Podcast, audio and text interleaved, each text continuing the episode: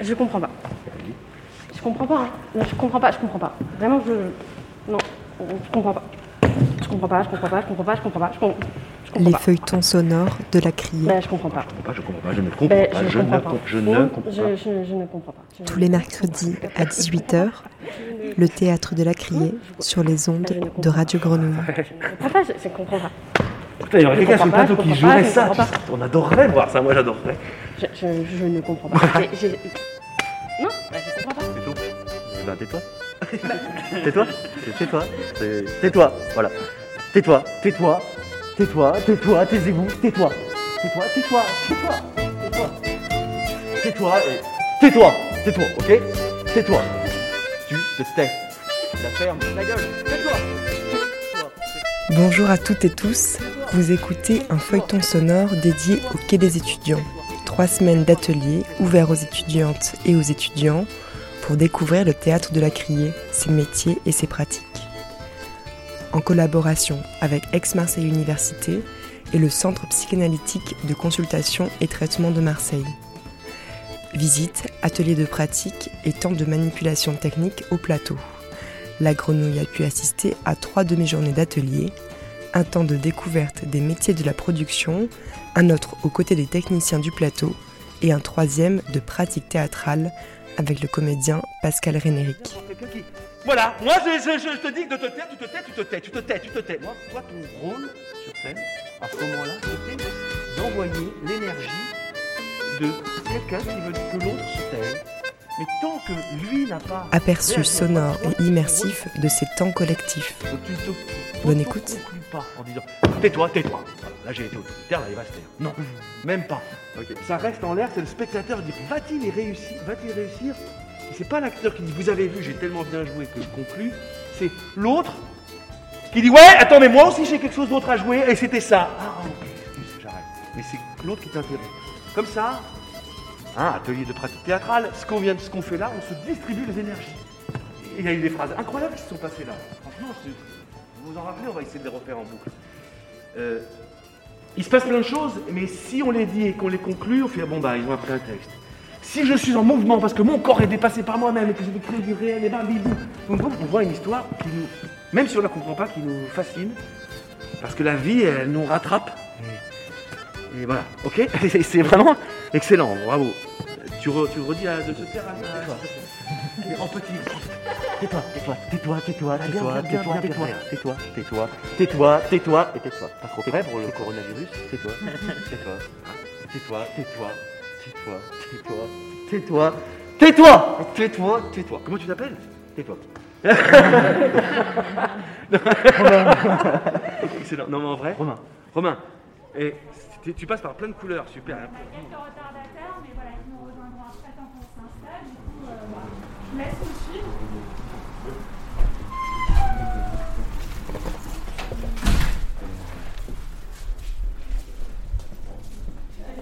des fabriqués que je pars en tournée, qu'est-ce que ça va coûter Qu'est-ce que je vais facturer?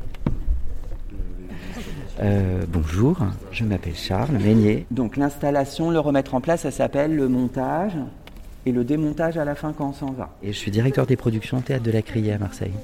En fait, la production, concrètement, c'est du dialogue avec un ou des artistes pour comprendre comment on va planifier le rêve qu'il a, qu'elle a, qu'ils ont en tête, comment on le planifie et comment on le rémunère. Parce qu'évidemment, euh, dans un beau monde rêvé, et je crois que c'est le monde qu'on qu'on arrive encore à bâtir ici, les gens sont payés. Que sinon, c'est- une absurdité sans nom. Euh, donc voilà, du temps et du travail. À chaque projet artistique aussi certainement, euh, des, singularités qui vont avoir un impact direct sur l'attractivité du projet. Je ne dis pas des mots trop, compli- trop compliqués, j'espère. Mais vous voyez, vous voyez l'idée. Si vous arrivez et que vous dites j'ai sorti un texte absolument obscur du XIVe siècle qui parle de la vie des moines, quand vous allez aller démarcher d'autres théâtres, parce que donc dans la vie d'un spectacle, évidemment, euh, ça se finance avec les fonds propres de la compagnie, réunis autour de l'artiste. Et je vous parle bien sûr aujourd'hui, plus particulièrement du point de vue des compagnies et des lieux et des coproducteurs subventionnés. C'est important parce qu'il y a tout un réseau qui échappe un petit peu à cette façon de pouvoir envisager les choses qui est le théâtre privé. Parfois quand même, l'économie d'un projet, elle peut avoir un impact sur euh, sa spécificité, ce qui va se traduire trivialement par, euh, sans la subvention euh, publique, il est probable que certains spectacles très très singuliers, comme celui qui n'existe pas mais que je suis en train de vous raconter sur ce texte merveilleux du XIVe siècle et la vie des moines, peut-être qu'il n'existerait pas dans le théâtre privé. Parce que le potentiel, le, potentiel d'attractivité du public et donc de recettes de billetterie, il est quand même un peu limité. Euh, et c'est ça, en fait, une des missions du théâtre public, du théâtre subventionné, c'est de financer des rêves d'histoire, des rêves d'aventure scénique, sans forcément tout de suite les relier à la question de leur rentabilité. Et ça, c'est quand même une ambition assez merveilleuse et fascinante, qui est accompagnée en France par le régime de l'intermittence, qui n'en est pas moins une idée merveilleuse et fascinante. Et, je ne peux que vous, vous, engager à vous y intéresser pour le soutenir. Ça doit durer. Si ça ne dure pas, probablement que tout l'imaginaire collectif, il va s'en trouver transformé. Euh, je suis à deux doigts de l'homélie, là, je sens, je fais un peu la messe. Euh, là, on est au théâtre de la Criée. Euh, Arthur, de l'école de cinéma courtrage de production. Donc euh, on a un producteur qui s'occupe du théâtre de la Criée qui nous explique plein de trucs et c'est super intéressant, franchement. Bah, j'ai appris, bah, il nous a parlé de, des coûts de, comment s'appelle, qui se passe de la tournée, en fait, qui sont pas souvent pris en compte au niveau du budget, qu'il faut pas, c'est des choses que tu peux pas perdre dessous dessus.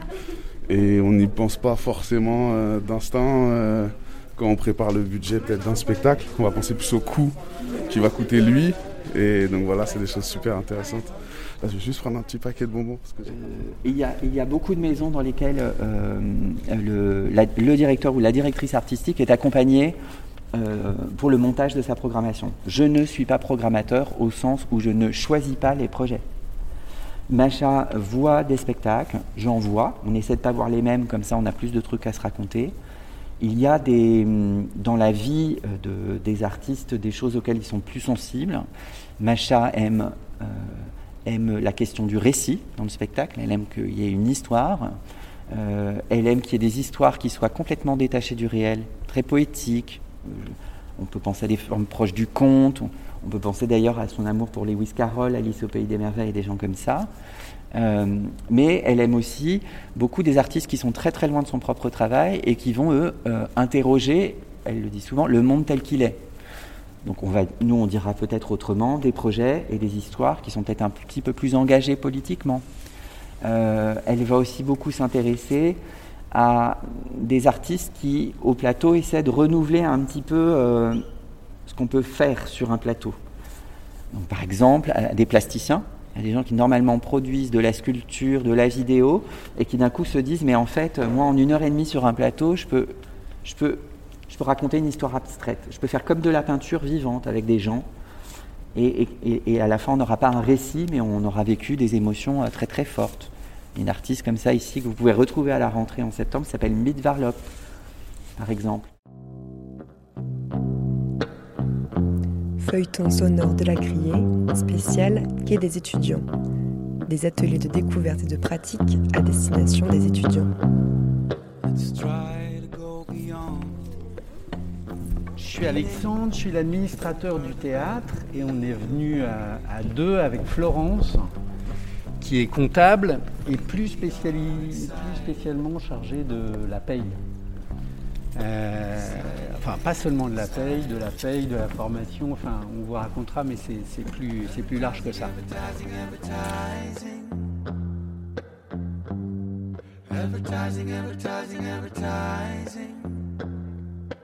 Vous dire que ça fait plaisir de se retrouver sur ce plateau parce que c'est pour finir.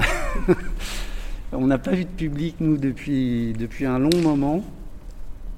Et donc c'est un vrai plaisir de vous, de vous voir euh, tous ici sur le, sur le plateau. J'imagine que vous avez eu une année euh, compliquée, parce que vous êtes, vous êtes tous au milieu d'études ou en fin d'études. euh, donc j'ima- j'imagine que vous vous posez tous la question de savoir comment vous, comme quel métier vous voulez faire, etc. Et, et quand, je, quand je me retourne sur mon parcours, je, vois que parfois ça prend des chemins euh, détournés, ou en tout cas c'est, euh, ça, même s'il y a une, forme de, cohérence. Donc euh, ce, que, ce que je me dis, enfin le, le message que j'aimerais faire passer, c'est vi- viser quelque chose qui vous passionne. Et puis, et, puis, et puis forcément, je pense que vous, vous ferez votre chemin. Visez, ce qui vous passionne, soyez motivé, et, après vous allez faire un chemin qui parfois va vous surprendre, euh, mais vous allez faire votre chemin quand même. Alors du coup, je reviens à ma, propre expérience. Moi, moi, j'étais au départ, j'étais passionné par le jazz. Je sais pas pourquoi, mais c'est comme ça. Je suis passionné par le jazz, donc je voulais produire des disques de jazz. C'était il y a très longtemps, à un moment où où on pouvait encore, enfin, l'industrie musicale existait encore. C'était le, le CD se vendait très bien, euh, les maisons de disques euh, roulaient sur l'or, et euh, je me disais, mais voilà, c'est ce que je, veux- c'est ce que je veux faire. Et, j'ai fait des études de, de, lettres et de sciences éco. Et, pendant mes études, j'étais disquaire. J'étais disquaire et, et je me suis dit, bah voilà, c'est vers ça que je, je veux aller. Et j'ai effectivement commencé à, créer une, société euh, de, production euh, musicale où on a fait quelques disques, mais on s'est vite aperçu euh, que qu'il n'y avait pas beaucoup d'avenir là-dessus. Et, on s'est mis à faire de la production de, concerts. Et ça, a bien fonctionné. Puis après, j'ai rencontré des gens qui travaillaient dans le théâtre, qui faisaient du, théâtre musical et dont je, produisais les tournées, et puis qui ensuite ont été nommés euh, à la direction d'un théâtre et qui m'ont demandé de les rejoindre. Voilà, c'est des, rencontres qui font que vous, pouvez un peu dévier de votre idée initiale, mais c'est pas grave. C'est au fond, le, ce qui compte est toujours là. Donc euh, voilà, il faut, il faut se faire confiance. Euh, et après, euh, il faut euh, montrer de l'enthousiasme lors des rencontres que vous allez faire, lors des entretiens d'embauche que vous allez faire. Avoir confiance en vous et, en votre capacité à, apprendre, parce qu'en fait, c'est ce que tu racontais aussi, on apprend dans nos, dans nos métiers, on n'arrête pas d'apprendre. Donc c'est pas grave si vous arrivez quelque part en vous disant oh là, je sais pas tout faire. Euh, euh, persuadez-vous que vous allez y arriver. Et d'ailleurs, vous allez y arriver. Moi, c'est euh, Alix et je suis euh, étudiante en Master 1 à Sciences Po en politique culturelle.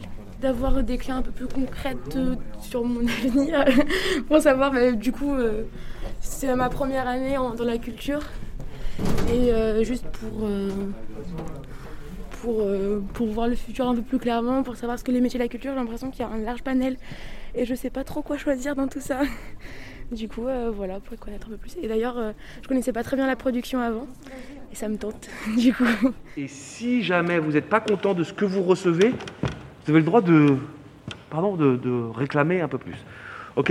Alors, euh, on circule, on repart de toi. Vas-y. Mais je te jure, je te jure, je te jure, je te jure, je te jure. Je sais pas. hein. Je sais pas. Je sais pas. Encore, encore, encore, encore, encore, encore, encore, Oui, oui. encore, encore, Oui. encore, Oui. encore, Mais oui encore. Oui, oui, oui, oui, oui. Oui, oui, oui, oui, oui, oui, mais, oui. mais oui. Ah, oui, oui. Mais oui, oui. Bah oui. Ça me dérange beaucoup. beaucoup. Ça me dérange beaucoup. Beaucoup, beaucoup. Ça me dérange beaucoup. Je m'en fous, je m'en fous. Je m'en fous. Je m'en fous, je m'en fous, je m'en fous. C'est tout le temps pareil. C'est tout le temps pareil. C'est tout le temps pareil. Tout le temps pareil.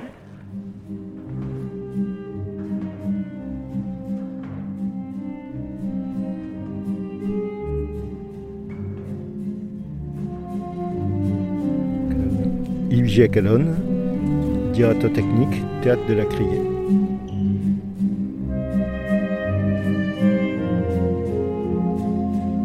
Nicolas Duvillard, régisseur son, théâtre de la Criée.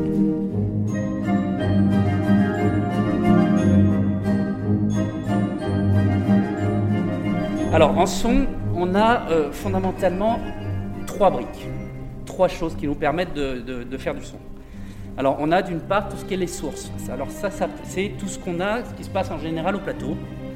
Donc ça peut être des comédiens, ça peut être des musiciens, ça peut être, euh, ça peut être beaucoup de choses, ça peut être des sons enregistrés qu'on utilise. Il y a euh, 30 ans en arrière, c'est des choses euh, avec lesquelles on envoyait avec des magnétos à bande.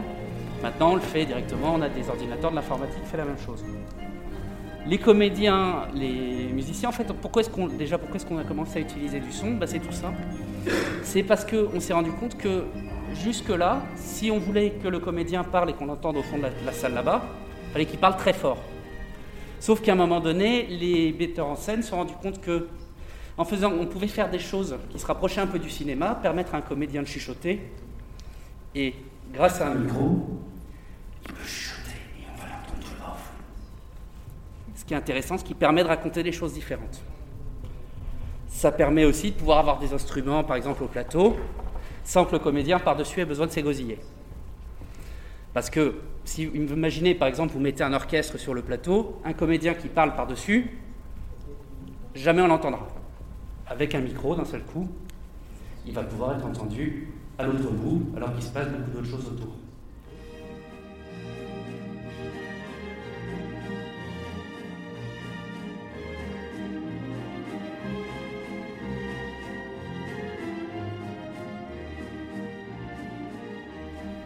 Alors, euh, tout ça, en fait, qu'est-ce que c'est le but? C'est euh, c'est toujours pareil, c'est-à-dire que euh, c'est de, faire en sorte de pouvoir donner des outils aux metteurs en scène pour qu'ils puissent utiliser le son, qu'ils puissent raconter des histoires, que par exemple, si il veut, imaginons par exemple, il veut avoir un train qui fait le tour, parce que l'action se passe, se déroule dans une gare, et ben, je peux faire en sorte, en utilisant les haut-parleurs, que vous avez autour, comme comme c'est le cas au cinéma, d'avoir le son, de vous retrouver autour du son avec des choses qui se passent derrière vous, qui tournent autour de vous. Encore une fois, le but du jeu, et euh, c'est pour ça qu'on expérimente beaucoup, c'est pour trouver des moyens, de donner aux metteurs en scène des moyens pour raconter une histoire.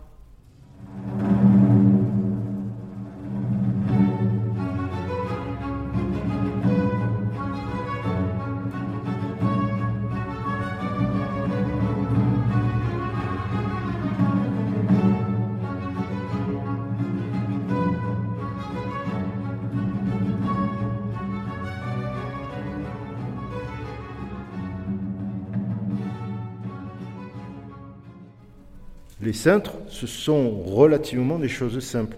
D'ailleurs, une, une chose, c'est que le- les premiers techniciens venaient, du, venaient de, de- c'était les marins.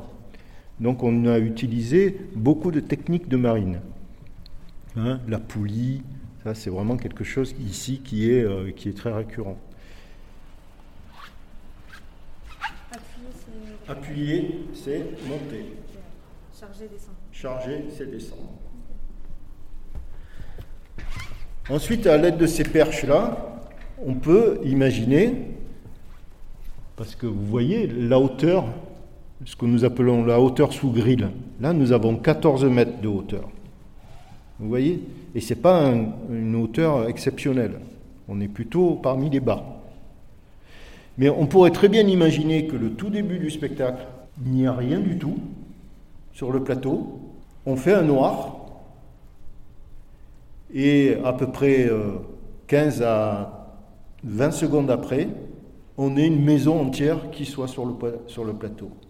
En fait, elle est accrochée à ses perches, elle est carrément en haut, et puis à un moment donné, au noir, on se donne un top, donc euh, on, se, on se parle entre nous, on dit OK pour la maison, top maison, il y a la maison qui se fait pendant le noir, et quand Olive rallume la lumière, eh bien, vous avez une maison et vous êtes passé d'un univers à l'autre. C'est comme ça qu'on peut passer d'un acte à un, autre. Ok? C'est clair? Des questions là-dessus?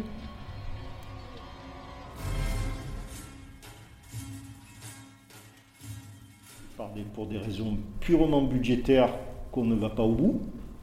Euh, on a tendance à dire que rien n'est impossible. Tous les cas, beaucoup de choses ont été possibles euh, à partir du moment où de l'argent a été mis sur la table. Voilà. Quand Macha Makaev m'a dit euh, je veux que cette maison euh, elle, bouge, bah, quand je suis rentré chez moi, je me suis un peu gratté la tête. Et puis après, encore une fois, on ne fait rien seul. hein. Moi, je ne je suis pas que dans mon coin. Quand Macha Makaev m'a parlé de ça, eh bien, j'ai appelé l'atelier. On a commencé à parler, à étudier, à, se dire entre nous qu'est-ce qui serait possible. Parce que moi, j'ai le côté budgétaire. Hein parce que sinon, on peut partir sur, la, Lune. Mais arrivé à un moment, je sais qu'on ne va pas y aller sur la Lune. Donc, euh, il faut que je, restreigne un petit peu tout ça. Et à la fois, je sais qu'il faut qu'on arrive à quelque chose. Donc, on fait, on fait ce travail avec euh, l'atelier.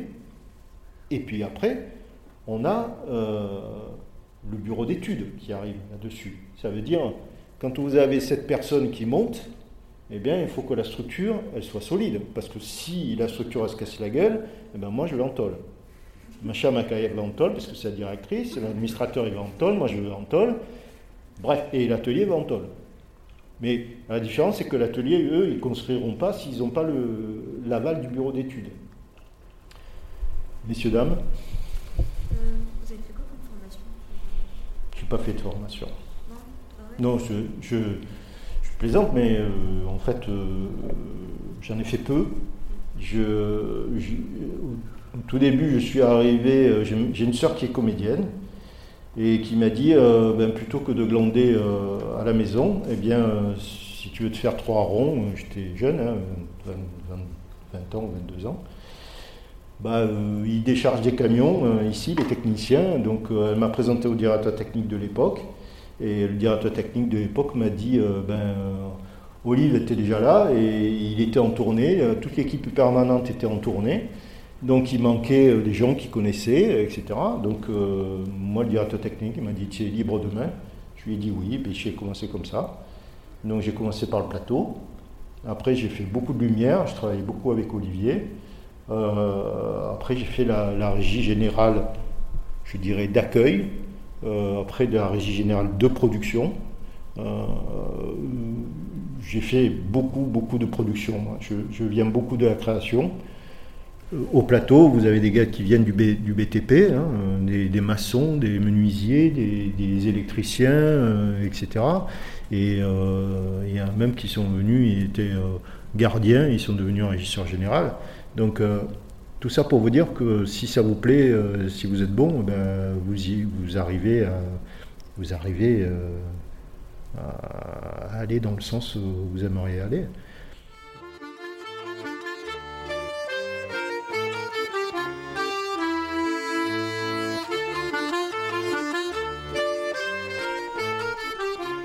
Vous écoutez un feuilleton sonore de la Criée consacré au Quai des étudiants.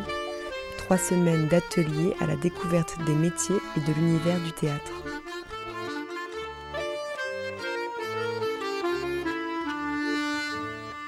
C'est un projet qui, tente de répondre à certaines problématiques concrètes euh, des étudiants. Je m'appelle Anne-Laure Corançon et je suis responsable des relations avec les publics au Théâtre National de Marseille à la Criée.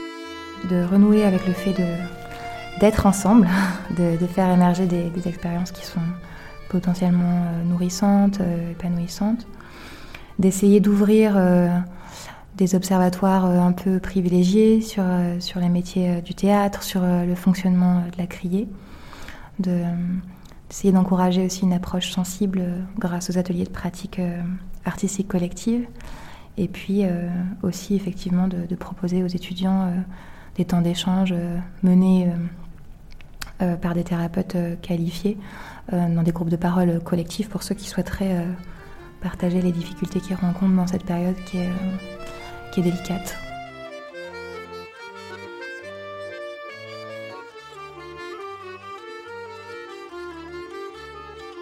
Moi, en tout cas, je trouve ça très inspirant en fait de réfléchir, euh, de réfléchir ici parce que les questions d'action culturelle qui sont les nôtres, elles sont posées dès la programmation en fait. Les, les questions de relation avec les publics, d'ouverture au public, aux différents publics, elles sont posées dès la programmation parce que chacun peut trouver sa place en fait euh, au regard de ses goûts, euh, de ses envies. euh, voilà.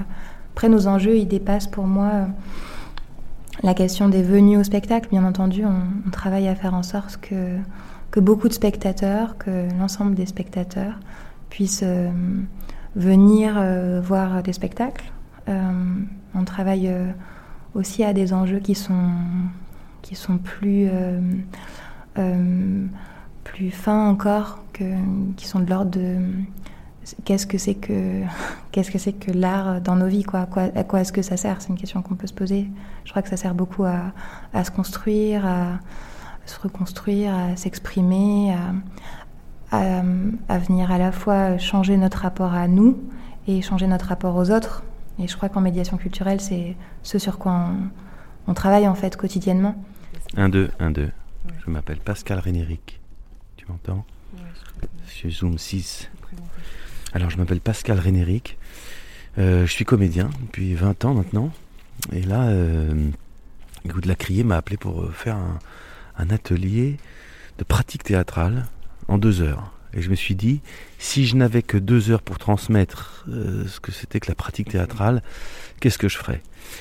Et je me suis dit que ce qui, moi, me, me- parle le plus, c'est ce, ce que j'appelle, ou ce qui s'appelle l'effet de réel. Quand, le, quand le spectateur a l'impression qu'il y a un problème sur scène, ou que ce qu'il a, il est tellement dedans, il se dit, mais ce que je vois est réel. Il se, il se demande si, non mais ça se passe en vrai ici et maintenant. Voilà, l'effet de, l'effet de réel, l'accident, le ça se passe maintenant, ça ne pourrait, ça n'a pas pu se passer de la même manière euh, la veille, ça pourrait pas se passer la même, ça pourrait pas être la même chose le lendemain. Ça peut être que maintenant ce que je vois. Ça a l'air réel, voilà. Et, et, réussir à faire ça sur scène, voilà, je vais essayer de, de parler de ça. Euh, il y en a 3-4 qui vont nous rejoindre après. Eh bien, mettez-vous à l'aise, ouais, voilà.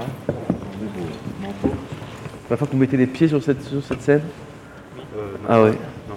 Non, toi non Oui, une visite euh, il y a deux ans. T'as visité il y a deux ans, ok. J'ai été il y a longtemps étudiant en théâtre. Et enfin non, c'est pas vrai, j'ai, été, j'ai fait une école d'ingénieur pendant longtemps. Et à la fin de laquelle, euh, d'ailleurs, je me suis fait choper en train de gruger au dernier examen de mes cinq ans d'études. Et donc, j'ai jamais été diplômé alors que j'étais bon élève et tout. J'ai triché à la dernière épreuve. Et, au même moment, j'ai été pris dans une école de théâtre à Paris, au conservatoire. Donc ma vie, elle a, elle a fait, elle a basculé à 180 degrés euh, en, une semaine. Je me suis dit, ah mais en fait, je vais pas être ingénieur. Et tiens, j'ai l'impression que je vais être comédien. Et donc, j'ai eu cette espèce de trouble à l'école, euh, euh, dans cette école de théâtre, où j'ai rencontré une promotion de jeunes élèves. On était 30. On a constitué un très beau groupe qui se voit encore, qui va fêter ses 20 ans, là, euh, en juin. Et, euh, et j'y étais un peu comme un ingénieur, comme un peu un gars qui, qui était plus là pour filer un coup de main à la technique, pour euh, oui, donner une réplique, mais je n'avais pas d'ambition d'interprète. quoi. Et, en fait, ça- je me suis avéré très utile pour les autres parce que justement, je ne ramenais pas euh, mon ego ou mon truc, j'étais vraiment au service. Et puis petit à petit, je me dit que c'était pas mal d'être comédien. Et, euh, euh, et j'ai rencontré les textes en fait. Voilà, c'est-à-dire que je n'avais jamais fait de littérature non plus. J'étais ingénieur, donc j'avais pas du tout, du tout eu le temps de lire quoi que ce soit. Et, en trois ans d'école, il y a un professeur qui m'a dit que c'était bien que je lise tout le théâtre depuis, euh, les, les- depuis les plus anciens textes qu'on n'ait jamais retrouvés, c'est-à-dire il y a 2500 ans, jusqu'à aujourd'hui. On est parti de Échille, on a remonté, on a fait toutes les tragédies grecques, et puis, euh, et puis, comme ça, on a remonté tous les siècles jusqu'à finir à une, un auteur autrichien qui s'appelle Schwab, qui, était un auteur contemporain. Et voilà. Et ça m'a fait une espèce de vertige. Je dis, non, mais depuis le temps que ça existe, toutes ces histoires racontées, toutes ces scènes, ces, tous ces acteurs qui ont dû proférer ces textes, tous ces, tous ces- tous- la somme de tous ces spectateurs, j'avais un espèce de vertige génial, j'ai adoré ça. Et en sortant du conservatoire, euh, eh ben, voilà, je, me suis dit, je- ok, je suis comédien, je rejoins euh, les troupes de théâtre. Et donc, euh, j'ai eu peut-être plusieurs petites aventures de théâtre comme ça. Jusqu'à, euh, je ne vais pas les raconter, j'en avais trop, mais jusqu'à rejoindre il y a deux ans Macha Makayev sur un spectacle qu'elle avait monté ici qui s'appelle La Fuite. Et qui est, et on a monté une pièce qui avait été jamais vraiment montée en France, un petit peu par euh, Vitesse il y a 60 ans, euh, écrit par Bulgakov. Alors l'histoire de la pièce elle est géniale parce que c'est une pièce qu'il a eue sous le coude toute sa vie. Il avait sous l'autre coude un roman qui s'appelle Le Maître et Marguerite. Il avait ces deux choses-là et les deux, le roman n'a jamais été publié de son vivant et la pièce n'a jamais été jouée de son vivant. Il était surveillé par euh, Staline et euh, on le tolérait, mais il fallait pas trop qu'il s'exprime. Quoi. Donc il a, il a vivoté toute sa vie, à peaufiner cette histoire, ces deux histoires plutôt. Euh, donc c'était assez émouvant de, la, de la monter un jour. Et, puis, et puis c'était 100 ans, c'était en 2000. Oui, c'était pratiquement 100 ans après la révolution russe, et comme ça parle de la fuite des Russes blancs, etc., il y avait un côté symbolique comme ça, ça m'a. Voilà, j'ai adoré cette aventure ici. Et j'ai ouvert une petite école de cinéma aussi à Marseille, avec les, ados de quartier du, du centre social Saint-Mauron, euh, entre autres. Et il y a un petit groupe qui s'est constitué qui improvise des films. Euh, et moi, je viens euh, plus ou moins aider à écrire ou à jouer avec eux. Voilà. Je viens, puis je repars, puis je viens, puis je repars. Je fais des interventions comme ça. Donc je ne suis pas un vrai intervenant de. J'ai aucune pédagogie. Mais il y a quelque chose dont je voudrais vous parler qui me tient très à cœur, et pour ça, je voudrais que vous mettiez tous en cercle, plus resserrés autour de moi. Venez, en respectant, euh, si vous avez peur des euh, les, distances de sécurité, de contamination. Donc, on va s'échauffer déjà les mains, parce que ça, ça, ça chauffe, ça énerve un plus. En plus, au bout d'un moment, ça devient. Et on le fait assez fort. Vous allez voir, ça va vite. euh, Toujours d'un pied sur l'autre. Ça, hop. Ok, on refait le cercle. Désolé. Oui, ce geste est désolé. Je suis désolé. Je suis désolé. Je désolé. Vraiment Je suis désolé. bah, Vraiment, j'espère, vraiment désolé. ouais. Ouais, chauffe-le, ouais. Je Comment voulais pas, je suis désolé. Ouais, désolé. bah moi non plus, je voulais pas, j'avais que ça à faire Je suis peut-être. désolé, tu, me- je- tu me pardonnes Bah, je, enfin, je sais rien là, Pardon, je sais pardon, pas, je suis, pardon, je suis pardon, pardon, je Pardonne-moi, s'il te plaît. Je fais ça moi peut-être. Pardonne-moi, euh, s'il te plaît. S'il te plaît.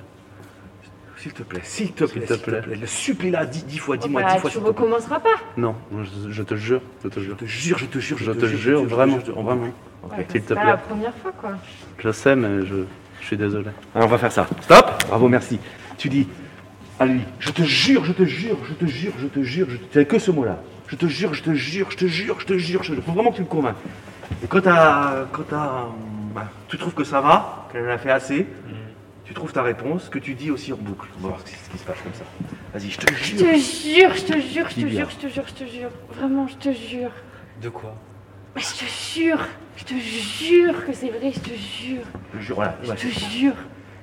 Pendant très longtemps, t'as que je te jure à dire. Il n'y a même pas à dire vraiment.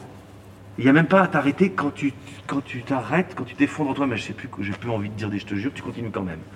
Pour voir ce qui se passe. Je te jure, je te jure, je te jure. Oui, je te jure, je te jure, je te jure, je te jure. Je te jure, je te jure. Je te jure là. Je te jure, je te peu jure, gros, hein. je te jure. Un tout Je petit te peu. jure. Un tout petit peu quand Je même. Un tout petit, tout Je petit, te tout jure. petit, tout, tout, tout Je te jure, je te jure, je te jure. Je sais pas quoi. Je te jure. Super, je sais pas, je sais pas, je sais pas quoi, je sais pas, je sais pas, je sais pas, je sais pas, je sais pas, je sais pas, je sais pas, je sais pas, je sais pas. Allez, maintenant. Tu sais pas quoi Attends, attends, laisse-le un peu chercher, c'est bien, c'est bien. Je sais pas, je sais pas, je sais plus, je sais pas, je sais pas. Je sais pas, je sais Voilà. pas, pas. Tu sais pas quoi Bah, justement, je sais pas. Enfin, Oui, je. je- Mais oui, mais oui, mais oui, mais oui, mais oui, Oui, mais oui, mais oui, mais oui, mais oui, vite, vite, vite, vite, vite. Oui, oui, oui, oui, oui, oui, oui, oui, oui, oui, oui, oui, oui, oui. Oui. C'est super. Parce que là, là j'adore ça parce que. Mais oui, oui, oui. Je vous pousse, c'est énervant, à dire oui, oui, oui en boucle. Alors tu vas pas être juste quand tu vas faire oui, oui, oui, oui, oui, oui, oui, ça devient. Mais ton corps, il, devient, il fait réellement ça. Et, et c'est incroyable, le cerveau, à un moment où tu vas t'arrêter, il va être. Il va conclure ce, ce- ce mouvement comme ça de, de- de, de logorer par quelque chose de réel, de vrai et de, et de juste. Donc j'aime j'ai- j'aime bien l'idée qu'on qu'on transpire un peu dans cet exercice un peu formel de dire des mots à toute allure pour essayer de trouver sa vérité dedans, d'accord? Et c'est mais oui, mais oui, mais oui, mais Bah oui, bah oui, bah oui, bah oui, bah bah oui, oui, bah bah oui, bah bah oui, bah oui. bah oui. Bah oui. Bah oui. Voilà. Et Oui. quand tu fais ça, on dirait que tu conclues. Ah oui. Ben non, t'as pas le droit de conclure. Ah. Tu continues, ça doit durer deux minutes. Vas-y. Mais oui, mais oui, mais oui, mais oui, mais oui, mais oui, mais oui, mais oui, parce que mais oui, et mais oui, et mais oui. Et Mais oui, oui. Dis bien à lui, Oui. à lui maintenant. Tu vois son visage, sa tête, comment, comment il, est, il est là, il reçoit. Et ben tu dis mais oui, ben oui, mais oui, ben oui, ben oui. Le, la- le lâche pas, encore. Une dernière fois. Bah oui. Mais oui. Merci aux étudiantes et aux Ah oui. étudiants présents lors de ces trois ateliers. Comme, un- comme, une, comme une dingue qui serait absolument mais oui, je te dis que oui, vas-y. Mais oui, mais oui, mais oui, mais oui, mais oui, mais oui, mais oui, mais oui, mais oui, mais oui, mais oui, mais oui, mais oui, mais oui, mais oui, mais oui, mais oui, mais oui. Merci aux comédiens Pascal Rénéric et aux équipes du Théâtre de la Criée. Ça me dérange, ça me dérange. Ça vous dérange pas, moi ça me dérange.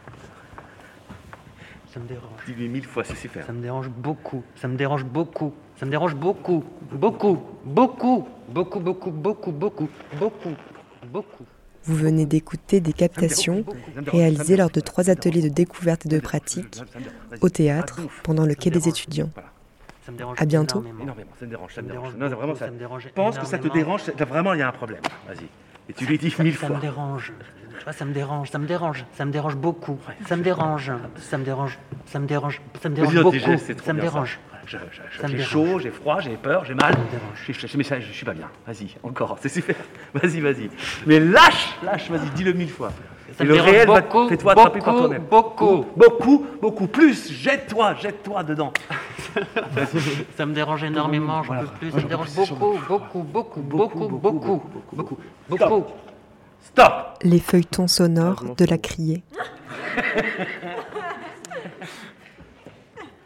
C'est super les épaules, hein, je m'en fous.